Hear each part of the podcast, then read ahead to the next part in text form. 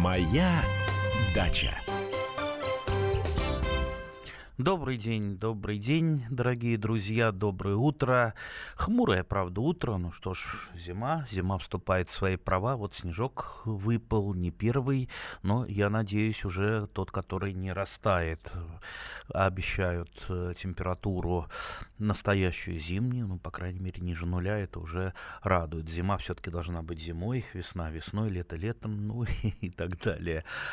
С вами я, Андрей Туманов, и наш студийный номер телефона 8 800 200 ровно 9702. WhatsApp и Viber 8 967 200 ровно 9702. Поговорим про наши садово-огородно-цветочные, плодовые и прочие-прочие нет, то чуть не сказал проблемы. Ну, наверное, все-таки не проблемы, а, наверное, задачи. Наверное, наверное, проблемы, то, что мы периодически озвучиваем, это то, что накипело, э, то, что хотелось бы срочно решить. Поэтому я призываю всех звонить не только с проблемами, но и для того, чтобы чем-то похвастаться, чтобы о чем-то рассказать. Будем рады вас услышать в прямом эфире. А начать я бы хотел, наверное, с новогоднего. Новый год уж совсем-совсем близко.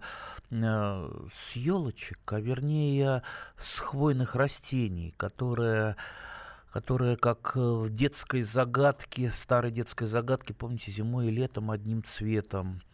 Это не только елочки, но и сосеночки, и туйки, и можжевельнички, и цуги, лжецуги, и множество-множество других замечательных хвойных растений, без которых сад, особенно зимой, сирота. Потому что вот представьте, вот облетели листья осенью, ну, белый-белый снег, э, ничего больше нет.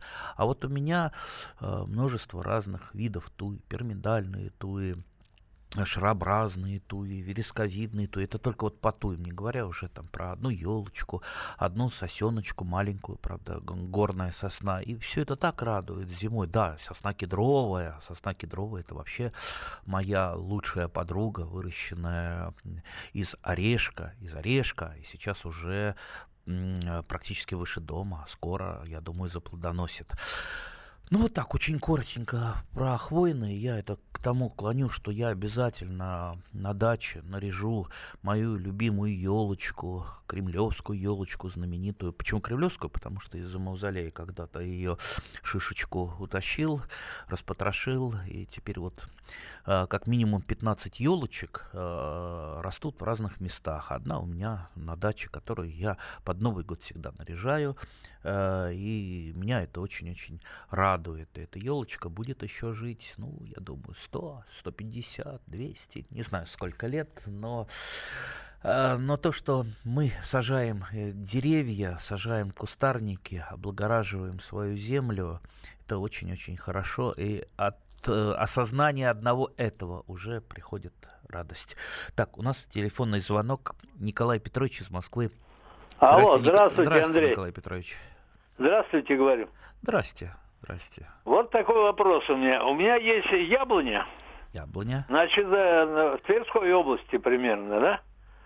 Тверская область. Это, и яблоки падают.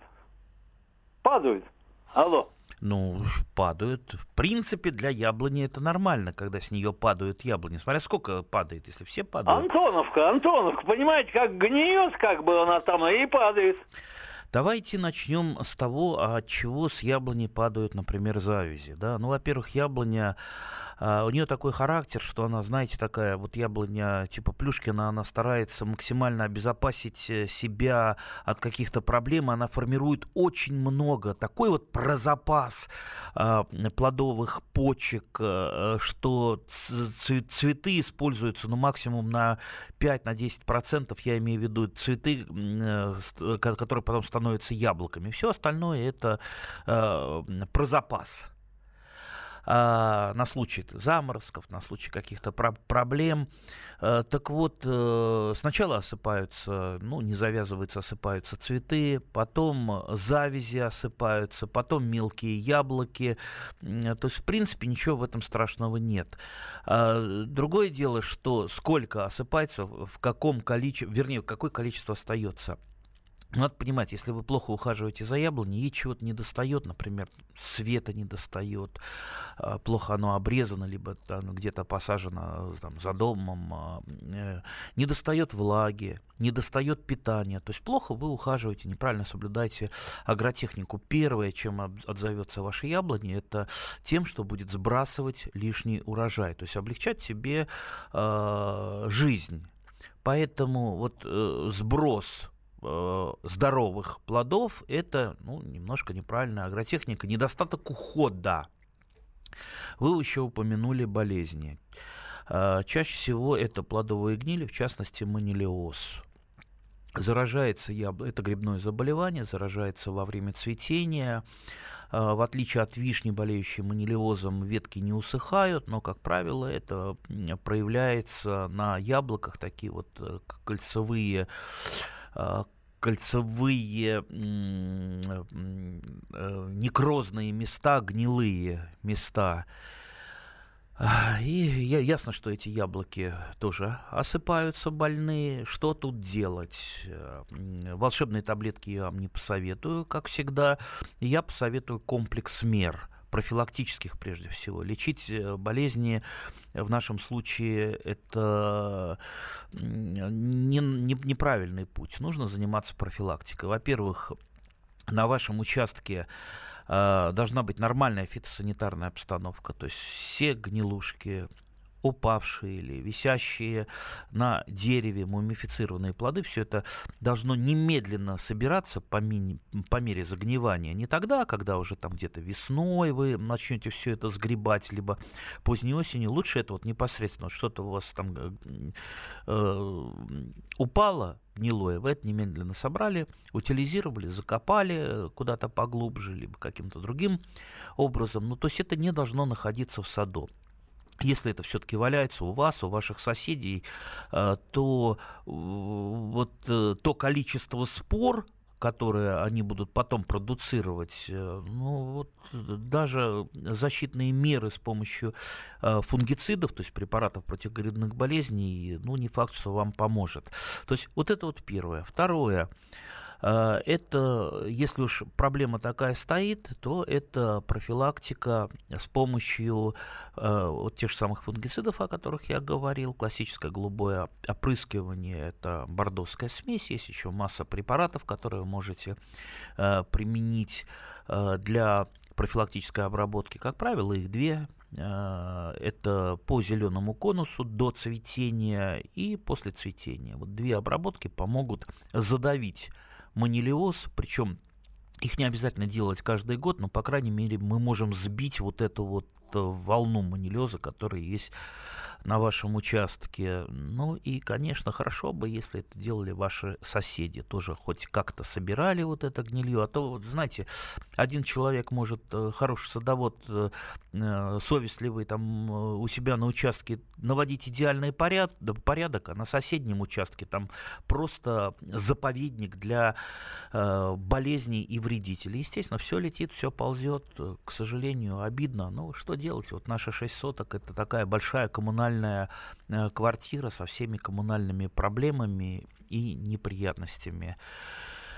Так что, так что вот э, давайте заниматься, не искать самое главное легких путей, которые иногда нам советуют интернет и не совсем э, компетентные советчики, которые могут вам там насоветовать какими-нибудь какими-нибудь э, аптечными препаратами опрыскивать. Я иногда встречаю в интернете такие совершенно глупейшие советы. Лучше идти ну, вот, проверенным учеными и опытными садоводами путем. А, сейчас через очень короткую рекламу мы вернемся в эфир. Моя дача.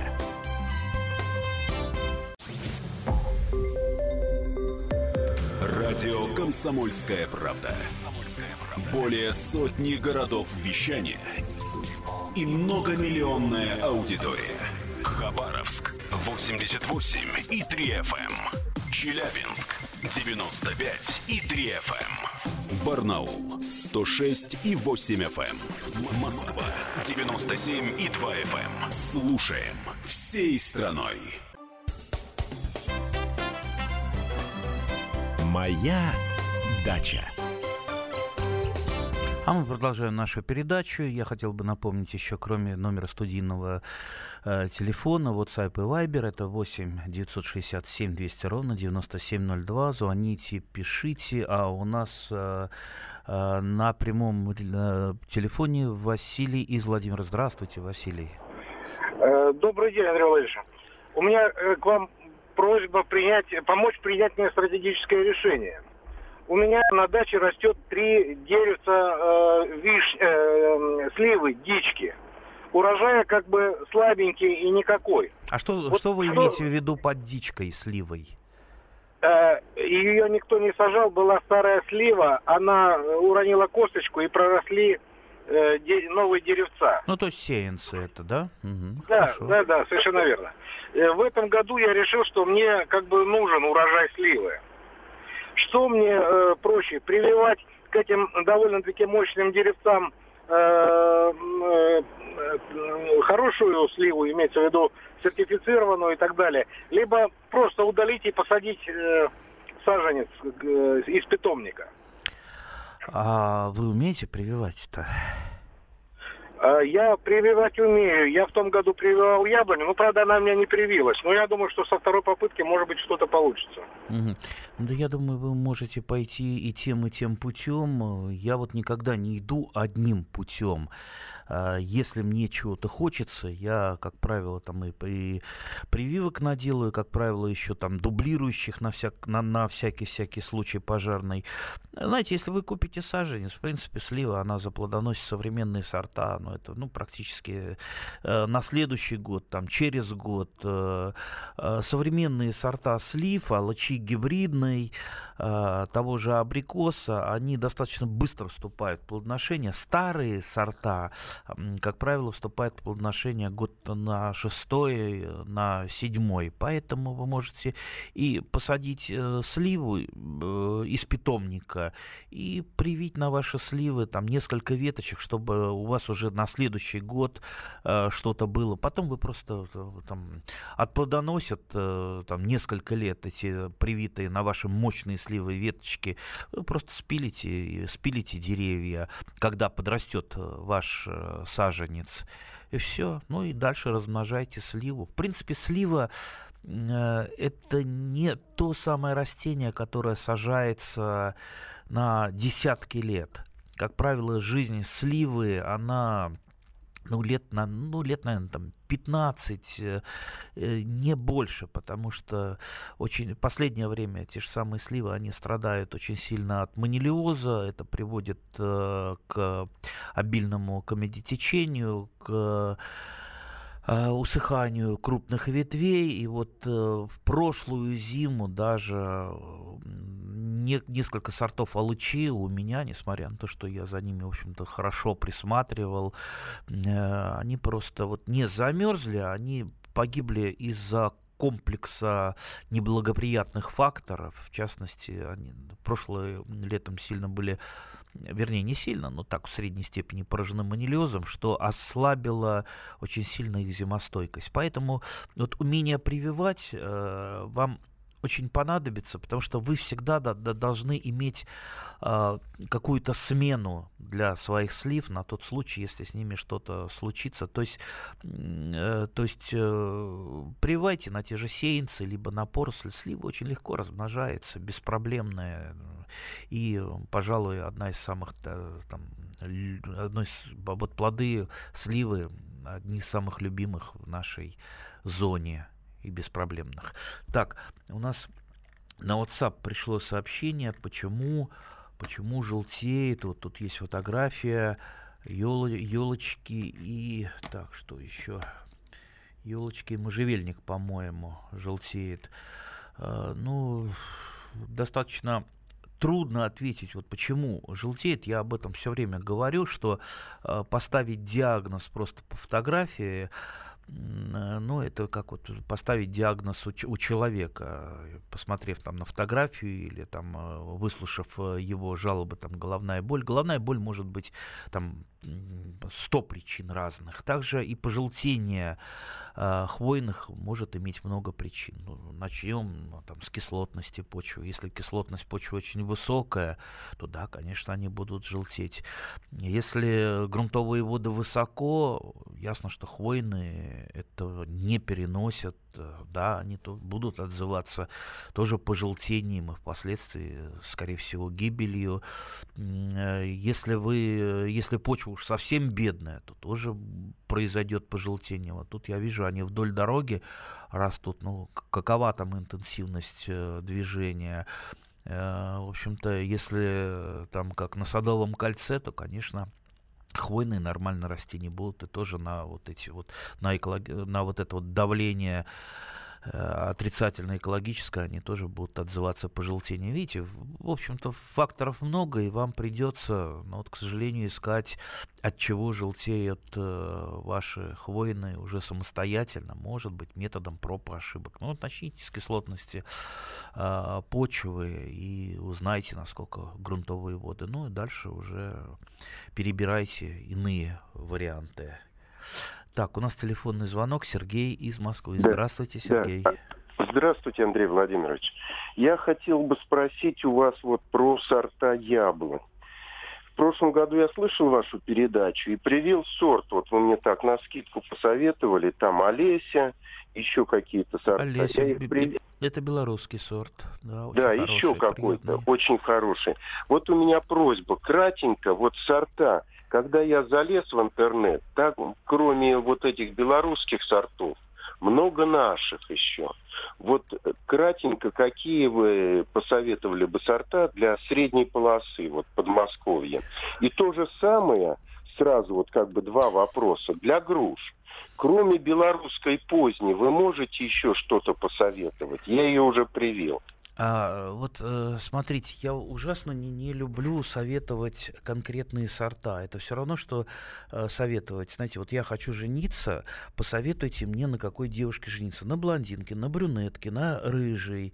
Э, ну, понимаете, у каждого свой вкус. Давайте все-таки, а учитывая огромное разнообразие сортов, вот как сейчас я вот перечислю вам, там, два десятка сортов из пяти тысяч – и вы станете заложником этих сортов. Э, может быть, они вам не понравятся, поэтому все-таки выбирать-то придется вам, исходя из э, разных характеристик. Ну, во-первых, начнем с того, какие вам сорта нужны летние, там, поздние летние, осенние, зимние, Самые поздние зимние.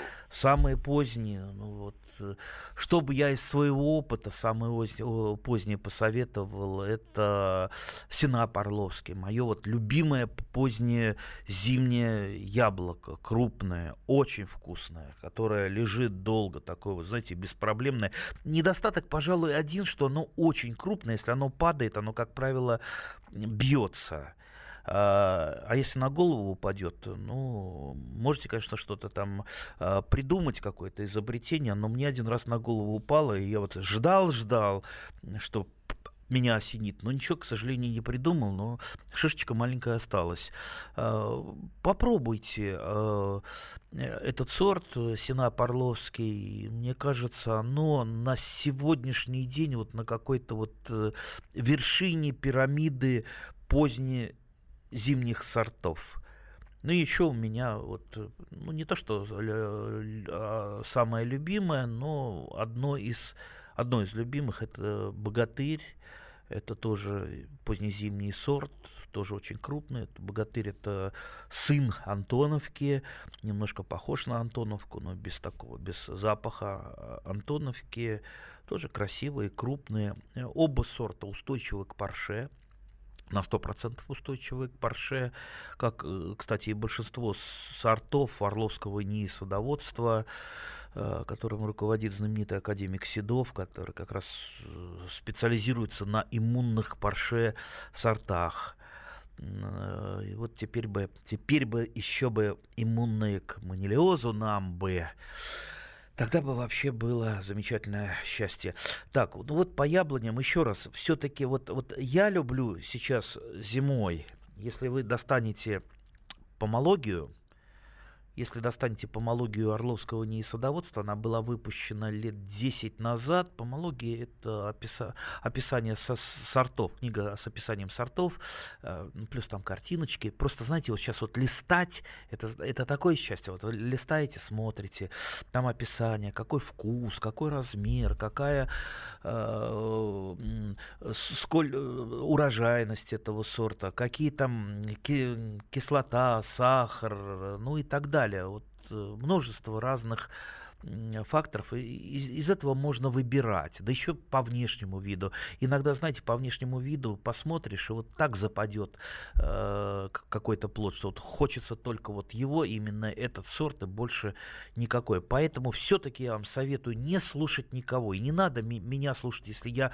советую какой-то сорт, потому что все-таки надо полагаться на собственный э, вкус и на собственные какие-то желания. А после коротких новостей мы опять вернемся и продолжим наш разговор. Моя дача. Можно бесконечно смотреть на три вещи. Горящий огонь, бегущую воду и телевизор. А о телевидении можно еще и бесконечно слушать в нашем эфире – потому что ведущие Егор Арефьев и Сергей Ефимов просто огонь. И никакой воды, только главное, что стоит посмотреть, а чего лучше никогда не видеть. Программу «Глядя в телевизор» слушайте по средам с 8 вечера по московскому времени. Моя дача. А мы продолжаем нашу садово-огородную передачу. С вами по-прежнему я, Андрей Туманов. Наш студийный номер телефона 8 800 200 ровно 9702. WhatsApp и Viber 8 967 200 ровно 9702. Вот э, вопрос из Viber. Вы начали про хвойники. Ну, хвойные, да. Так вот, сейчас продают много хвойных маленьких горшочков. Что с ними делать? Как сохранить? Можно ли их высадить весной на участке? Знаете, ну это зависит от того, а что в горшочке-то? Много э, хвойных, знаете, хвойные бывают э, ну, настолько разные. Если, э, как в одном магазине я видел, там написано хвойный микс, что такое хвойный микс, для меня по-прежнему до сих пор остается загадкой. Ну вот что-то посадили, непонятно что. Ну зачем покупать непонятно что? Если, если в горшочке действительно что-то, э, либо какая-то туйка, либо, либо какой-то, какие-то карликовые хвойны, а сейчас огромное количество декоративных э, карликовых хвойных, то есть можно там елочку совсем маленькую купить, она будет там с три вершка, э, сосеночку и так далее. Ну, то есть э, по цвету хвои тоже там и сизые, и синеватые, и зеленоватые, и желтоватые, чего только нет. Огромное количество. Но опять же, надо смотреть, это что. Если на горшочке написано, что вот это, э, вот это такой-то сорт э, такого-то хвойного растения, да еще если там латинское название, проверили в интернете, посмотрели, пробили, после этого можете купить. А так э, сначала хватать что-то на распродаже, э, а потом э, думать, что мне с этим делать, ну, я думаю, так не надо. Хотя, наверное, здесь есть какой-то подтекст, может быть, просто к Новому году какой-то красивый красивое хвойное растение в горшочке э, хотят купить для того, чтобы не ставить классическую елочку, чтобы нарядить и потом, ну вот, желательно э, как один депутат, э, часто выступающий на радио «Комсомольской правды», советовал, что, вернее, даже закон хотел принять, что запретить просто вот елочки ставить, а продавать елки только в горшочках и потом их высаживать в лес. Ну, скажем так, э, ну, это скорее такой вот детский сад, э, немножечко, ну, существует непонимание того, ну, во-первых, не всегда можно вот эту елочку в горшочке сохранить до весны в условиях квартиры, э, хвойники подвергаются очень сильному стрессу. То есть они все-таки должны спать, зимовать, а не стоять на подоконнике рядом с горячей батареей. Ну, у меня получалось, э, как правило, при пониженных температурах э, добиваться перезимовки, но когда вот вы специально не ухаживаете, не дополнительную влажность, э, не увеличиваете влажность, то, скорее всего, они до весны не доживут. Так что, ну вот, попробуйте, попробуйте.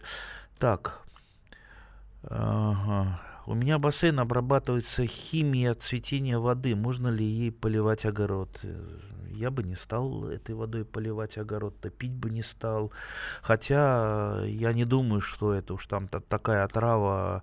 А, все-таки, если в бассейн это, это химия цветения Э, ну, то есть она там сертифицированная, э, ну, конечно, отравиться ей не отравитесь, но лучше, лучше этого не делать. Ну, вот мое такое мнение. У нас телефонный звонок.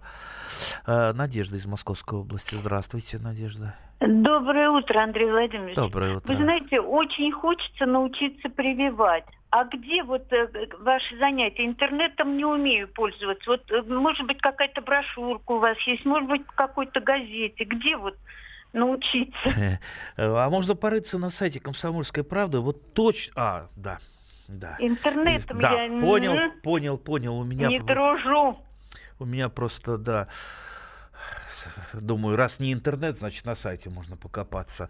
А, так, ну, по весне мы обязательно сделаем курсы. Там у нас в Союзе садоводов, в текстильщиках. Я, для меня это такой вот свят, святой ритуал.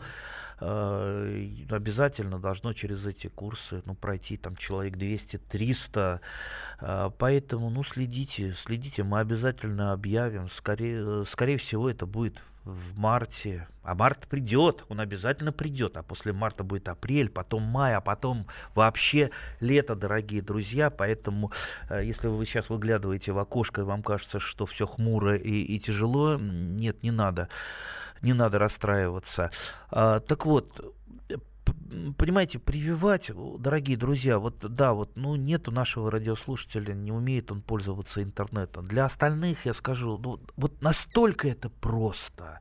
Вот, ну, научиться там 15 минут, там, набить руку, там, полтора часа, и все, вы уже там великий специалист по прививке, вы уже можете одно на другое привить, вы э, не зависите от э, продавцов, вы любые саженцы сделаете сами, и вообще саженцы вы больше не будете покупать, никакие жулики вас не будут обманывать, э, достать черенок в тысячу раз легче и дешевле, чем достать э, саженец, вы сможете любое дерево свое переделать, вот не нравится вам сорт, да, не нравится вам, что богатырь, а вы хотите его переделать Сена Парловский. Да вы любое дерево, там, молодое, за год, э, за два дерево, там, уже в возрасте, ну, там, за э, 3-4 года вы полностью переделаете в другой сорт. Или сделаете многосортным вашу яблоню, что на вашей яблоне будет расти много разных сортов и радовать вас. То есть вот представьте, какие широкие возможности открываются. Ну неужели вот ради этого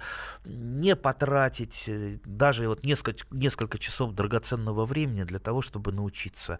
А вот для тех, э, кто все-таки пользуется интернетом, вот мы несколько раз и в газете «Комсомольская правда», и где-то вот на сайтах вот висят там пошаговые инструкции, как все это делать, с фотографиями и даже видео. Можете мое видео поискать, там несколько видео, причем одно это полностью вот записанная лекция, а вот полностью такая вот лекция, где все разжевывается до мелочей, это 4 часа. Вот, к сожалению, меньше я не могу. Там ну, вот столько всего интересного, что и это не хочется упустить, и то не хочется упустить.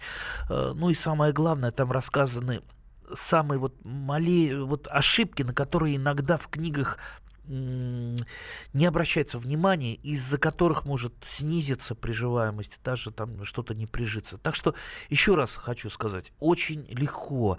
Поставьте перед собой задачу, вот наконец, все, 2018 год, это будет год, в который мы научимся прививать, и перед нами откроются новые горизонты садоводства, счастливая жизнь наступит тогда, ну, почти как при коммунизме, и будете потом свою жизнь делить вот до того, как я умел прививать, и после, после того, как я научился, и передо мной вообще все открылось.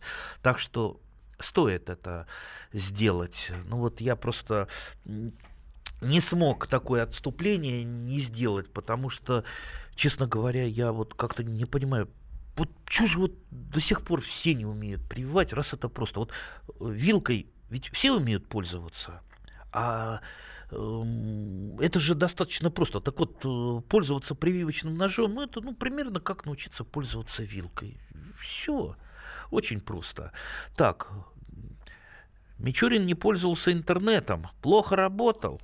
Если бы у Мичурина был интернет, он бы работал, я думаю, на порядок лучше. Мичурин величайший ученый, то есть ученый уровня Дарвина, уч, ученый с мировым именем, не с российским, с мировым именем. И если бы Мичурин знал, вот что, что такое интернет, он у него был, понимаете, насколько бы выше стало КПД его работы. Вы представляете, вот на секунду, вот э, некоторые селекционеры за свою жизнь выводят, да, вот э, жизнь кладут, чтобы вы, вывести там один, два, может быть, несколько сортов, там той же яблони. Мичурин более 40 сортов одной яблони вывел. И, и не говоря уже про остальные культуры, то есть он работал как несколько научных институтов. А представьте, был бы у него интернет. Эх, не дожил чуть-чуть Мичурин до интернета. Так, нужно ли перед посадкой лука и чеснока обрабатывать их мед, медным купоросом? Меня всегда удивляет слово «нужно ли». Мы с вами садоводы, любители, мы никому ничего не обязаны. Что значит нужно? Нужно или не нужно?